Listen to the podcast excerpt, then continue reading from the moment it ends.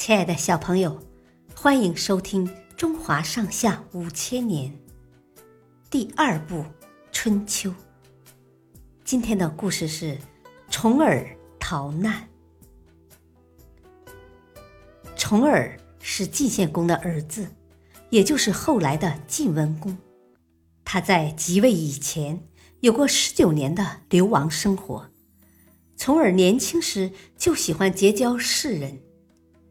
十七岁的时候，身边就聚集了很多贤士，其中包括赵崔、胡衍、先轸、介子推、五味子等人。晋献公宠爱的骊姬谋害了太子申生后，又想加害重耳。重耳为了躲避祸患。只好逃到了他母亲的故乡敌国，开始了流亡生活。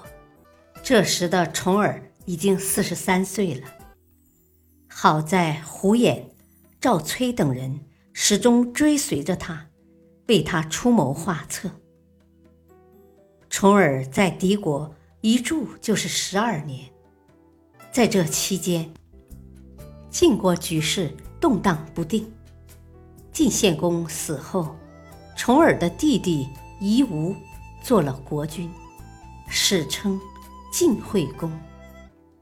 晋惠公贪婪残忍，一直把重耳当成心腹之患，于是就派人去敌国刺杀重耳。幸好重耳及时得到消息，带着亲信逃离了敌国，并打算去齐国或楚国。寻求帮助。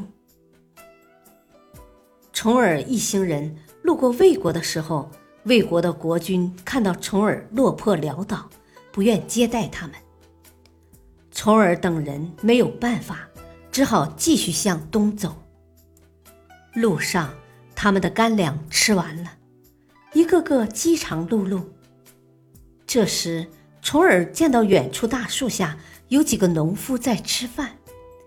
便让胡眼找他们要点吃的。农夫存心戏弄他们，便从田里拿起一块泥土，递到重耳面前，说：“给你们吃这个吧。”重耳大怒，举起鞭子就要抽打农夫。胡眼赶忙拦住，说：“老百姓送给我们泥土，可是好兆头啊，得土。”就意味着得国啊！重耳只得忍气上车，继续赶路。他们到了齐国，齐桓公早就听说重耳贤明，便热情地款待了他。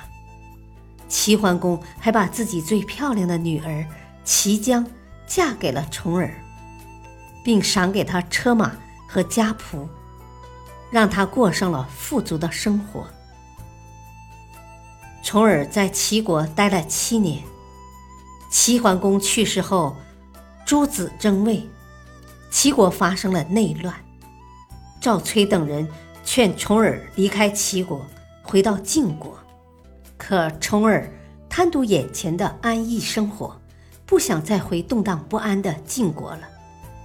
谋士们不甘心，便偷偷聚集在一起，商量怎么带着重耳返回到晋国。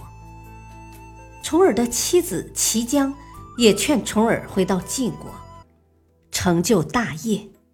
可重耳坚持要留在齐国，无奈之下，齐姜和赵崔等人把重耳灌醉，然后把他抬到马车上，拉着他连夜离开了齐国。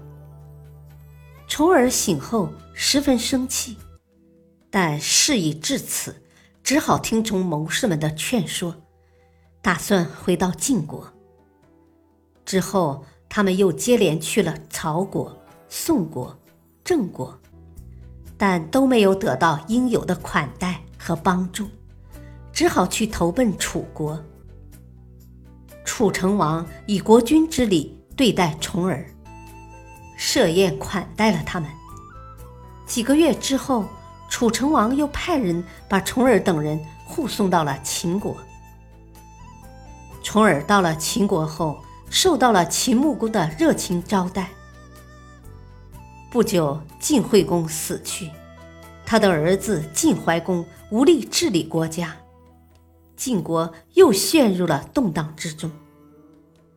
公元前六三六年，秦穆公派军队把重耳护送回了晋国。各城邑纷纷表示支持重耳，于是大臣们拥立他为国君，史称晋文公。这时，重耳已经是花甲之年的老人了。小朋友。今天的故事就播讲到此，谢谢收听，再会。